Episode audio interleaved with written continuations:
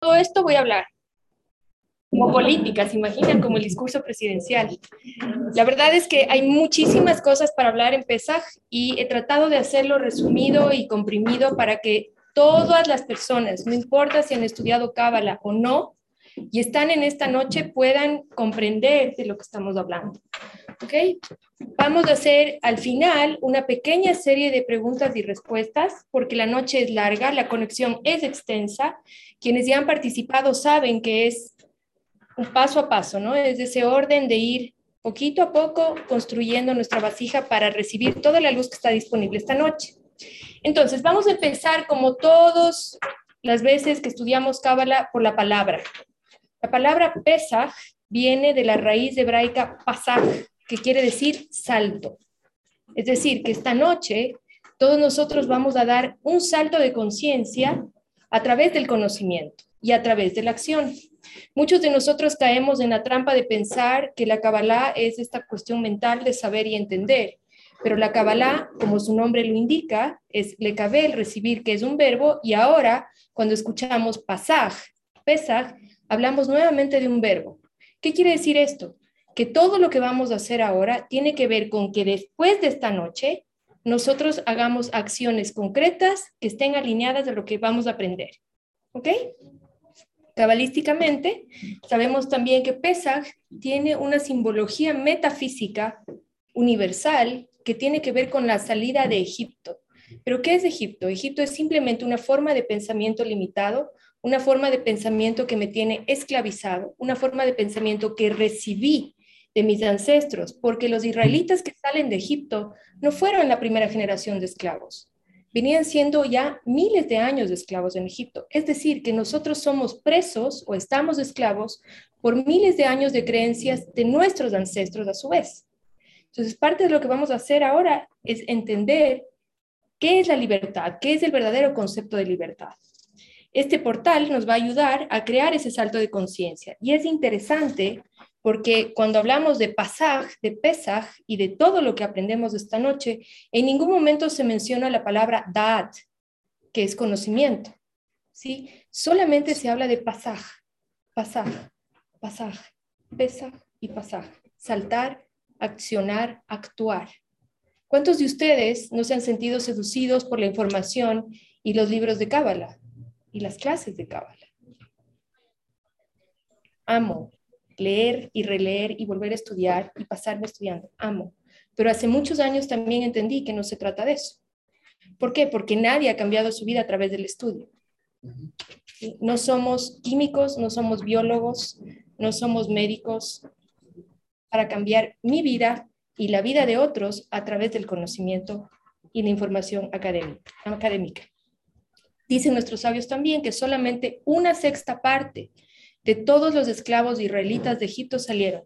Una sexta parte. Y quiero que sepan que esa sexta parte, dentro de esa sexta parte estábamos nosotros a nivel de alma. ¿Por qué? Porque espiritualmente pesa esa salida de Egipto está ocurriendo hoy.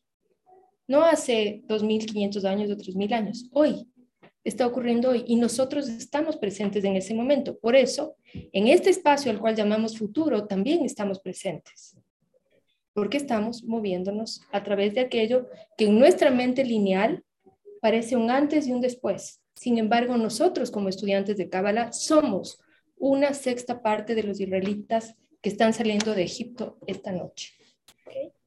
Eh, esto nos lleva también a la importante reflexión del mérito que tenemos de la oportunidad que tenemos. No solamente es entender y decir, ay, si yo quiero que mi vida sea mejor mañana. No, es maravillarse, sorprenderse, agradecer y encontrar realmente dentro de nosotros el entusiasmo que produce el mérito de ser una sexta parte de los que se atrevieron a dar el salto y seguir y avanzar en medio de la incertidumbre. La palabra Israel también quiere decir, aparte de Li Rosh, que ya muchos de ustedes conocen la expresión Li Rosh, que es la cabeza, quiere decir también el que camina por la senda recta, de la rectitud espiritual, del conseguir una transformación con disciplina, con orden, con constancia. No es coincidencia que la conexión que hacemos esta noche se llame Seder. No es coincidencia. Necesitamos y constancia para lograr salir y hacer ese salto de conciencia que tanto buscamos a lo largo de nuestra vida. Cuando hablamos también de que vamos a salir de nuestro Egipto personal, de nuestro deseo pequeño, no solamente hablamos de nuestro deseo egoísta, ya nosotros como estudiantes de Cábala sabemos que el egoísmo es la semilla de todo el caos, dolor y sufrimiento que existe en el mundo. Pero vamos a ver qué significa para nosotros. También es nuestro miedo de ser en grande. Todos los días escucho personas que, me, que tienen problemas con el merecimiento, que no se la creen, que no creen en sí mismos. ¿De dónde viene eso? Todos los días me encuentro con gente que me dice, yo quiero una casita chiquita donde pueda vivir, quiero un trabajo donde me alcance el sueldo. ¿En serio? ¿Por qué quieren eso? Si los israelitas hubieran querido eso, se hubieran quedado siendo esclavos en la casita que les daban, comiendo el platito de comida que les daban y viviendo la vida que les decían. Nosotros queremos la libertad. Nosotros somos israelitas. Y cuando no tenemos ese sentido de merecimiento y cuando deseamos en pequeño la casita para que podamos vivir cómodos y el sueldito que me alcance para fin de mes, eso es esclavitud. Eso es lo que los israelitas dejaron atrás la comodidad de la casita, el sueldito y esto. Y no quiere decir que tengan que renunciar mañana a su trabajo o endeudarse en una hipoteca que no van a poder pagar, pero quiere decir que empiecen a cuestionarse por qué piensan así. ¿Por qué? ¿Por qué tengo que conformarme con eso?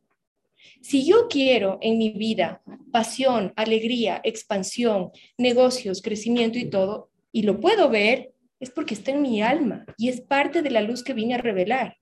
Alguien está sonando una alarma por aquí, no sé quién es.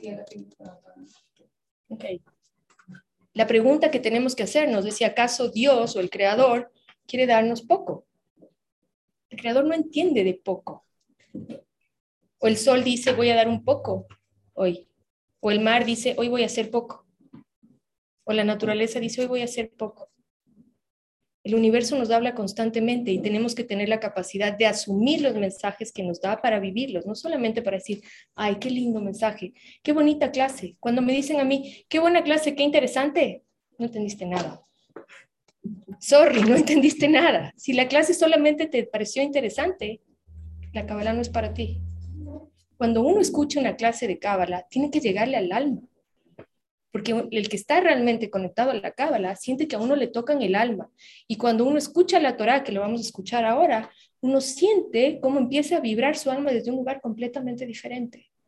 Entonces, la invitación ahora es a que encontremos ese espacio de israelitas dentro de cada uno de nosotros. Nosotros somos uno de esa sexta parte que salió.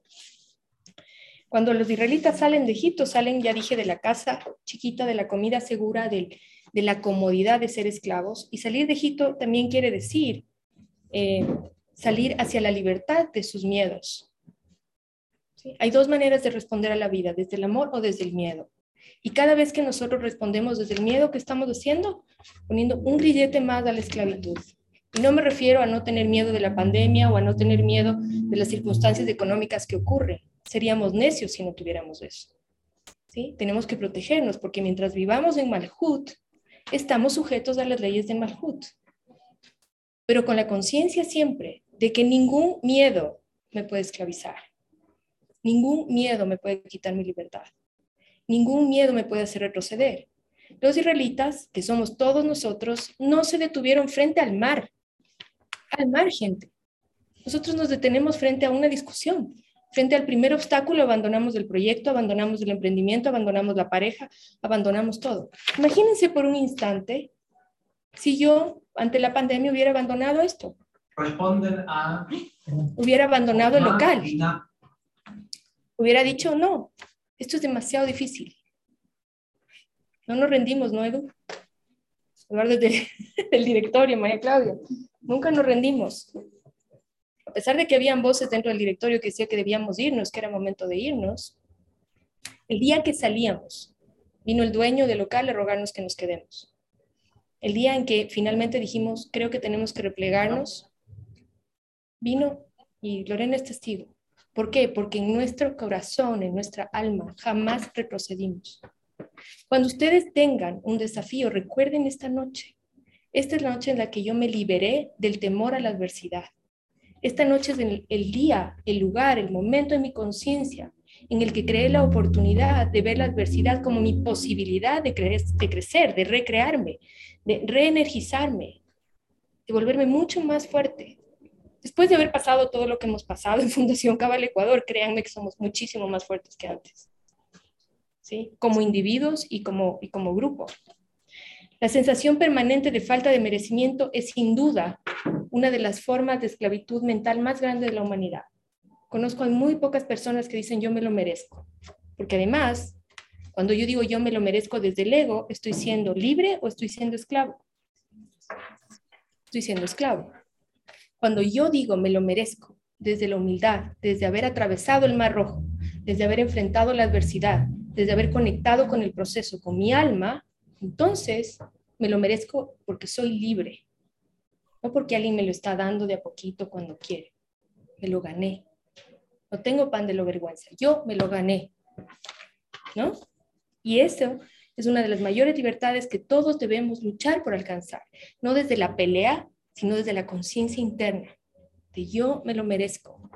Cuando enfrentamos un proceso o empezamos, empezamos un emprendimiento, nadie me decía, ¿cómo estás con tus nuevos proyectos? Fantástico. ¿Por qué? Porque nunca me permito el espacio de pensar que no va a ser así. No me lo permito. María Claudia trabaja conmigo. Y cuando las cosas se ponen complicadas, certeza. Nombre de Dios número uno, Salmo 3, adelante, no pasa nada. A derribar lo que venga. De tal manera que la próxima vez que ustedes se, encuentren encerrados en el miedo del no me lo merezco, yo soy israelita. Los israelitas no nos detenemos ante nada ni ante el mar, que se ponga el mar, que lo abrimos. Y esa es la actitud que hay que tener frente a la vida. ¿Sí? Y con humildad, no con ego, con humildad. Pero sé que tengo todo dentro de mí para atravesar lo que sea que sea necesario para regular la luz en el mundo, lo que vine a hacer, ni más ni menos. Y para muchos de nosotros pensamos que venimos a hacer, no sé, a cambiar vidas. Y es cierto que venimos a cambiar vidas, nuestra vida, esa es la que venimos a cambiar. Y ser felices con nuestra porción, como dicen nuestros sabios de la Cábala, es ser feliz mientras hacemos nuestro tikkun. Nuestra porción también es la parte de, de tikkun olam que todos tenemos que hacer. Lo más importante que tiene que ver con esta noche también es nuestra libertad, el concepto de libertad para poder hacer y ser felices con nuestra porción del tikkun olam no renegar frente a lo que nos toca trabajar, no retroceder frente a lo que nos toca trabajar, no negarnos y recibir de la vida lo que sea que nos toque, desafíos económicos. Ok, aquí estoy parado, tengo todas las herramientas. ¿Cómo lo voy a hacer? No lo sé, pero no me voy a rendir. No me voy a rendir porque sé que si está en mi vida lo puedo hacer y soy feliz con mi porción. Muchas veces en Pirkei Avot nos hablan de ser felices con nuestra porción. ¿Quién es rico? ¿Quién es feliz con su porción? Se refiere a lo económico, ¿no? Pero ¿quién es rico espiritualmente? ¿Quién es libre espiritualmente? ¿Quién es feliz con su porción de ticún que le tocó hacer? Con la parte que venimos a corregir. Esa es la mayor luz y la mayor contribución que podemos dejar al mundo. ¿Qué importa pararnos frente a 10.000 personas en un estadio a hablarles de algo si no soy feliz con mi porción? Si no tengo la libertad de ser feliz con lo que vine a corregir. ¿Es duro? ¿Es difícil? Sí. ¿Hay dolor? Sí. ¿Hay tristeza? Sí. Soy israelita. Busco la libertad siempre. La libertad del dolor, del miedo, de la falta de sentido de merecimiento. Okay. Vamos a reemplazar el miedo por un sentimiento de alegría, de gratitud y de avanzar un paso a la vez. Cuando los israelitas salen de Egipto, no es que salen y llegan a la tierra prometida. 40 años. Nosotros nos quejamos a veces por dos años, por un año. 40 años sin saber a dónde iban, dando vueltas en círculos. ¿Y nosotros qué hacemos? Sin embargo, todos los días se levantaban y seguían caminando. ¿Cuántos de ustedes me dicen, es que ya no me provoca nada? Tengo apatía, no me puedo levantar, me siento anestesiado. ¿En serio? A nadie de los que están aquí les quiero escuchar, ni en el salón virtual. No, es que no puedo con esto. Claro que podemos. Nosotros somos israelitas. Claro que podemos. Estamos trayendo, cuando nosotros queremos atraer algo de nuestro mundo, a nuestro mundo, mejor dicho, tenemos que pensar en lo siguiente. No hay sentido de merecimiento, ok. ¿Por qué? Porque pienso que yo tengo que ganarme eso. ¿Cómo tengo que ganarme eso? Construyéndolo. No hay nada que construir. Ya está hecho todo. Nuestros sabios de la cabra nos dijeron que todo lo que nosotros venimos a recibir ya está. ¿Qué es lo que no impide que recibamos la luz, las bendiciones de la libertad? Precisamente que no creemos en nosotros. Precisamente que nos, gusta vivir quejándonos, no somos felices con nuestra porción del tikkun olam que venimos a ser y preferimos simplemente quejarnos. Pero lo único que tenemos que hacer es, ya existe el trabajo de mis sueños. Ya existe la pareja de mis sueños. Ya existe el emprendimiento que me va a dar paz económica y prosperidad para ayudar y servir a los demás. Eso ya existe. ¿Qué es lo que tengo que hacer? Simplemente precipitarlo. No lo tengo que construir.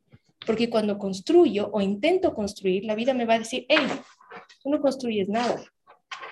¿O no les ha pasado? Tú no construyes nada. Nosotros somos co-creadores, co-creadores. Nosotros afectamos la energía circundante a través de nuestros pensamientos, nuestras emociones, nuestras palabras y nuestras acciones, pero no creamos nada, ya todo está creado. ¿Cómo co-creamos y cómo impactamos a esa creación? Con miedo, con dudas, con ansiedad, con preocupaciones. ¿Y entonces qué ocurre? Otra vez la vida nos dice, así no funciona. Tienes que ser feliz en el proceso. ¿Y qué es ser feliz en el proceso? No pelear con el proceso. Cuando nosotros estudiamos Cábala aprendemos que el tiempo es misericordia. Fin de la historia. El tiempo es misericordia. Pero cuando deseamos algo y no tenemos sentido de merecimiento y no tenemos la libertad y somos esclavos de nuestros miedos, de nuestras preocupaciones, etc., aún sabiendo que el tiempo es misericordia, ¿qué hacemos? Mientras esperamos, desesperamos nadie entiende qué es misericordia. Que ese tiempo que nos ha tocado esperar es sencillamente el creador diciéndonos, hey, tranquilos, tu vasija no está lista aún. Sé feliz con tu porción, confía más, cree más, comparte más, expándete más, ten certeza y entonces vas a poder precipitar eso que ya está listo para ti. Muchos de nosotros también somos esclavos de nuestro orgullo, y en muchas ocasiones el mayor bloqueo económico es el orgullo. Así que si alguno de ustedes tiene aquí problemas económicos, mire hacia adentro. ¿Estoy siendo humilde? ¿Estoy recibiendo lo que la vida me ofrece o estoy diciendo, yo no me merezco esto, la vida no es justa? Cada vez que yo digo, la vida no es justa, yo no me merezco esto, ¿es humildad o es soberbia? ¿Qué es? ¿Acaso el creador no sabe qué es lo que yo necesito para mi vida? ¿Acaso yo sé mejor que el creador lo que yo necesito para mi vida? Y no estoy hablando desde un lugar de privilegio. No es así. Yo he pasado por situaciones económicas muy duras, muy duras. Yo he pasado por momentos donde me han cortado la luz, no he tenido ni para las compras. Y sé de lo que estoy hablando. A través de los momentos duros es como nosotros crecemos. Y es nuestro trabajo de libertad, del salto de conciencia, entender que solamente podemos precipitar cuando recibimos el proceso y atravesamos ese tiempo con alegría, con entusiasmo, felices con lo que tenemos, entendiendo que el tiempo es misericordia. Si no entiendo que el tiempo es misericordia, entonces, ¿qué hago? Me desespero, me angustio, me desgasto, lucho. No quiero a nadie aquí de mujeres guerreras. Ah, no, es que yo soy una mujer guerrera. for you.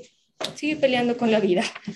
Claro, escúchense, escúchense. ¿Cómo se enfrentan a la vida? Desde la guerra, la batalla, la lucha. ¿Hace falta en serio? ¿De dónde salió ese discurso tan desgastante, tan absurdo y tan fuera de nuestra de nuestra realidad espiritual. En espiritualidad no existe la lucha. En espiritualidad existe recibo y me alineo. Y muchas veces la mayor, la mayor fortaleza, yo hablaba esta mañana con un estudiante, la mayor fortaleza es precisamente abrirnos y rendirnos al proceso, que no es rendirse desde estoy vencido, sino abrirse y decir, esto es, ok, lo voy a enfrentar desde la paz esto es lo que tengo que vivir. No hay ningún problema. Elijo vivirlo desde la paz. Eso es rendirse a la vida. Y cuando uno hace eso, en la parashá de Ekev, que se lee eh, más adelante, alrededor del mes de octubre, agosto, septiembre, por ahí no recuerdo exactamente la fecha, pero en la parashá de Ekev se nos enseña que muchas veces lo único que la vida espera de nosotros es que nos abramos a atravesar el proceso, para que el proceso no ocurra. Pero mientras luchemos y luchemos y luchemos, estamos resistiendo. ¿Alguien ha ganado al universo alguna vez? Ni Luke Skywalker. Así que... Eh, otra de las libertades que podemos alcanzar esta noche es el pensamiento erróneo de que tenemos que envejecer, de que tenemos que morir. Nuestros sabios de la Cábala nos dicen que cada una de estas conexiones que hacemos nos deberían ayudar a entender que la energía del universo es continua, que no hay energía de fin en el universo. Y que esa creencia instaurada de que tenemos que morir, que tenemos que envejecer, que tenemos que enfermar, es precisamente lo que cada uno de nosotros tiene que corregir en su mente la verdad es acumulativa. ¿Qué quiere decir que la verdad es acumulativa? Mientras más yo tengo estos pensamientos de verdad universal, de verdad espiritual, se van acumulando en mi conciencia y a medida que se van acumulando en mi conciencia, se van haciendo una realidad permeable para todo el mundo. Entonces no quiero aquí a nadie sufriendo por la edad que tiene, no quiero aquí a nadie sufriendo por cómo se ve. Somos sanos, somos jóvenes, somos perfectos y tenemos energía continua todo el tiempo. ¿Acaso el sol algún rato envejece? Tiene miles de millones de años. El agua, la naturaleza, ¿por qué razón es que nosotros envejecemos, enfermamos, caemos en pobreza y todo? Es porque ese chip está metido aquí ancestralmente. Y la verdad es acumulativa. Mientras más yo me diga, la energía del universo es continua, la energía de la salud es continua, infinita, la energía del dinero, de todo, es continuidad absoluta en el universo, más se va a acumular esa verdad en mi vida hay para todos, hay suficiente para todos, pero nadie lo cree. El problema es que nadie lo cree. Entonces, vamos a empezar desde la libertad esta noche a creer. Algo importante también es que este modo de libertad, ¿qué es un esclavo? Es alguien que no puede decidir por sí mismo. Cuando yo estoy obedeciendo a estos chips mentales ancestrales, ¿soy esclavo o soy libre? Soy esclavo. Esta noche todo el mundo, mientras se toma la copa de vino, mientras se come el, huevo, mientras se come la lechuga y todo eso, soy libre con cada bocado, porque Malhut representa nuestra fuerza de manifestación, la boca. Por eso es que comemos, porque queremos materializar, manifestar toda esta información. Todo el mundo pensando, yo soy libre. Aquí hay energía de continuidad. ¿Por qué? Porque solamente una persona en libertad puede tomar decisiones propias y autónomas que lleven a un mundo mejor, que lleven a una vida mejor para todos. La mayor herramienta espiritual que todos tenemos no es el SOAR, no es PESA, no es el vino, no son las clases. Es nuestra capacidad de decidir. Esa es la mayor herramienta espiritual. Tomar decisiones. Y hay mucha gente que no toma decisiones. A esa gente que no toma decisiones, sepan que están tomando decisiones cuando no las toman. Cada vez que callan, no están callando, están hablando desde el silencio. Entonces, ¿cuál es la mayor herramienta espiritual? Tomar decisiones desde la libertad. ¿Desde la libertad de qué? De todas estas cosas que tenemos metidas en la cabeza. No puedo, soy pobre. A mí, yo les decía ayer en, en las clases de Ingeniería para el Alma, yo fui muy enferma de niña y a mí me criaron diciéndome todos los días de mi vida, tú no vas a poder salir, tú no vas a poder correr, tú no vas a poder eh, comer esto, comer aquello. O sea, si yo viviera en las creencias que instauraron en mi infancia, no salgo de mi casa. Andaría con tanque de oxígeno en silla de ruedas porque ya no puedo hacer nada. No, yo soy libre. Yo elegí no creerme ese cuento. Y de la misma manera, cada uno de ustedes pueden elegir liberarse de todas esas cosas que les dijeron que eran a muchos les deben haber dicho son, son mal genios, son mandones, son tristes, son. ¿Quién dice que soy eso? Yo decido quién soy. ¿Por qué? Porque soy israelita, tengo la libertad de hacerlo. ¿Ok? Eh, seamos felices por esta oportunidad de este portal, demos las gracias, recibamos lo que la vida nos ofrece. Ya dije todo esto de vivirlo desde la paz. Concentremos nuestra atención en lo bueno, eso es también libertad. ¿Por qué? Porque a un esclavo se le dice, mire para allá, no importa lo que haya, usted mire para allá. Yo decido lo que veo. Yo veo lo bueno. Yo elijo ver lo bueno. Y cada vez que elijo ver lo bueno, lo bueno se acumula. Se acumula y se acumula en mi conciencia y eso hace que todo mi entorno se vaya iluminando. Entonces yo decido a dónde miro. Si yo quiero ver la mancha en la pared, no hay ningún problema. Pero tengo que saber que eso también se acumula en mi vida. Sepamos que el Creador nos ama e intentemos ser más como Él. Tratando de resumir, porque ya me alargué mucho. El amor nos inspira, nos expande, abre caminos, nos conecta con nuestra verdad espiritual de que somos eternos e infinitos. Y el temor hace lo propio. Esta noche es una noche de liberación del miedo. Libertad es poder elegir vivir de este modo expansivo, lo que hemos hablado en Ingeniería para el Alma, valiente, con coraje, con osadía, eso es vivir desde el amor. Y vivir desde el temor, ¿qué es? Me encoge, lo que me hace chiquito, lo que yo no puedo con esto. Libertad es nuestra capacidad de agregar valor a la vida nuestra y a la vida de quienes nos rodean. Y no se trata de ser reconocido por millones, sino de ser feliz con nuestra porción. Ser espiritual es mirar hacia adentro, es no fabricar apariencias espirituales en sus vidas. ¿Qué es apariencia espiritual? no, es que yo sí soy súper buen estudiante porque hago todas las conexiones, voy a todas las lunas en serio, y el rato que tienes que tomar una decisión no sabes para dónde agarrar.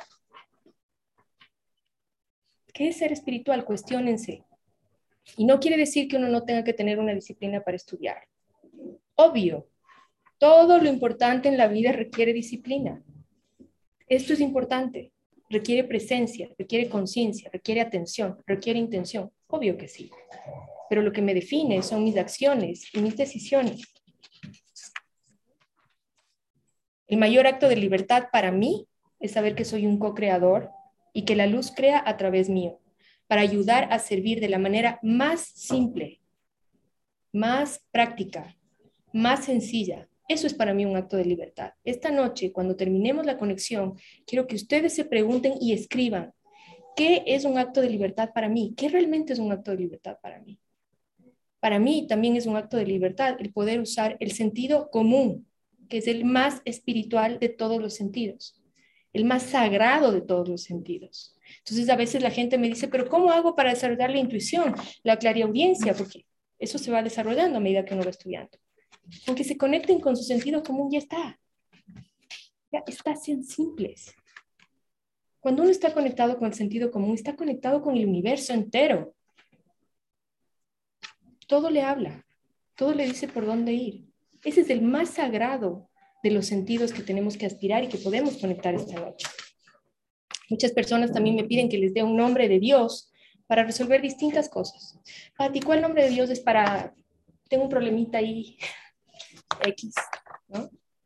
Yo les escucho porque yo también estuve ahí y hasta me parece divertido porque es como verme en un espejo como en el tiempo, ¿no? Como retroceder en el tiempo, entonces me parece divertido. Pero lo que yo les digo ahí es que todo lo que nosotros hacemos lo hemos creado en la ley de causa y efecto. Y que un nombre de Dios puede influenciar en la energía, pero quien va a cambiar la energía soy yo. Porque el nombre de Dios, sin mi conciencia, sin mi intención, sin mi compromiso, sin mi decisión de hacerlo diferente, puede ayudar, pero no va a cambiar mi vida. Por eso es tan importante que las personas que estudian Kabbalah, los que están estudiando Kabbalah de casa, cambien, cambien, se suavicen, se vuelvan simples, se vuelvan transparentes, porque eso es lo que les va a dar poder e influencia en el manejo de las herramientas, de todas las herramientas de Kabbalah, incluso los que no están estudiando. Esta es una noche para cambiar nuestra matriz mental desde la energía pequeña del ego para una matriz expansiva. Y esto quise poner porque es muy, muy real. Quienes no conocen la cábala piensan que nuestra certeza en la perfección es una necedad. ¿Han visto que les dicen, ¿por qué no estás estresado? ¿por qué debería estresarme? ¿Cuál es el punto? ¿Les ha pasado? Piensan que es una necedad y que, no, que nos queremos volver ciegos con el mundo, que nos negamos a ver las cosas como son. Y claro que nos negamos, pero nos negamos a ser esclavos del miedo. Claro que nos negamos. Yo me niego niego a ser esclavo del miedo. Lo que sí hacemos en Cábala es ver la luz de todo. Y sabemos que cuando hay caos, es simplemente ausencia de visión. Hay algo que no estoy viendo. Hay algo de luz que me estoy perdiendo.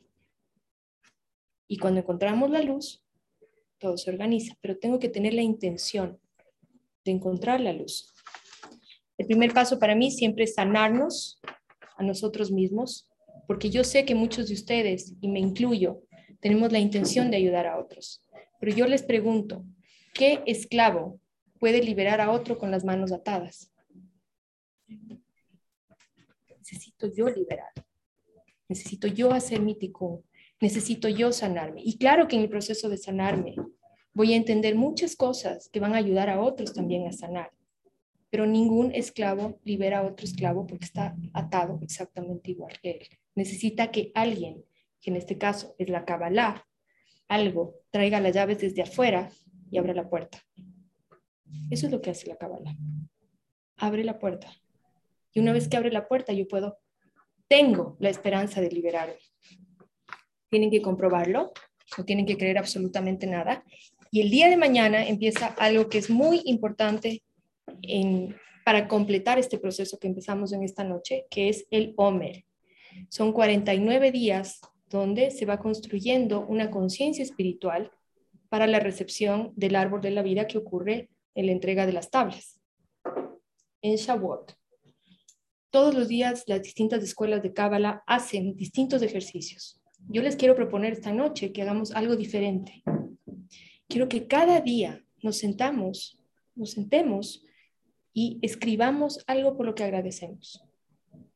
Cada día lo que sea, lo que sea, pero que sean 49 días de agradecimiento, porque esa verdad de agradecimiento se va a acumular en nosotros y va a crear afinidad de forma con el árbol de la vida, donde todo es perfecto. Porque ¿qué son las entregas de las tablas? La entrega del árbol de la vida. Y si yo estoy en un estado permanente de agradecimiento, estoy alineado al amor y tengo afinidad de forma con el árbol de la vida, en cuyo caso seremos libres. Gracias a todos. Vamos a empezar con la conexión de los alimentos. A la gente que está en el salón virtual, eh, si quieren volver a entrar porque nos vamos a demorar un poquito aquí en setear todos los alimentos o si quieren permanecer, por supuesto que pueden hacer. Les mando un beso. Gracias a ustedes. Gracias.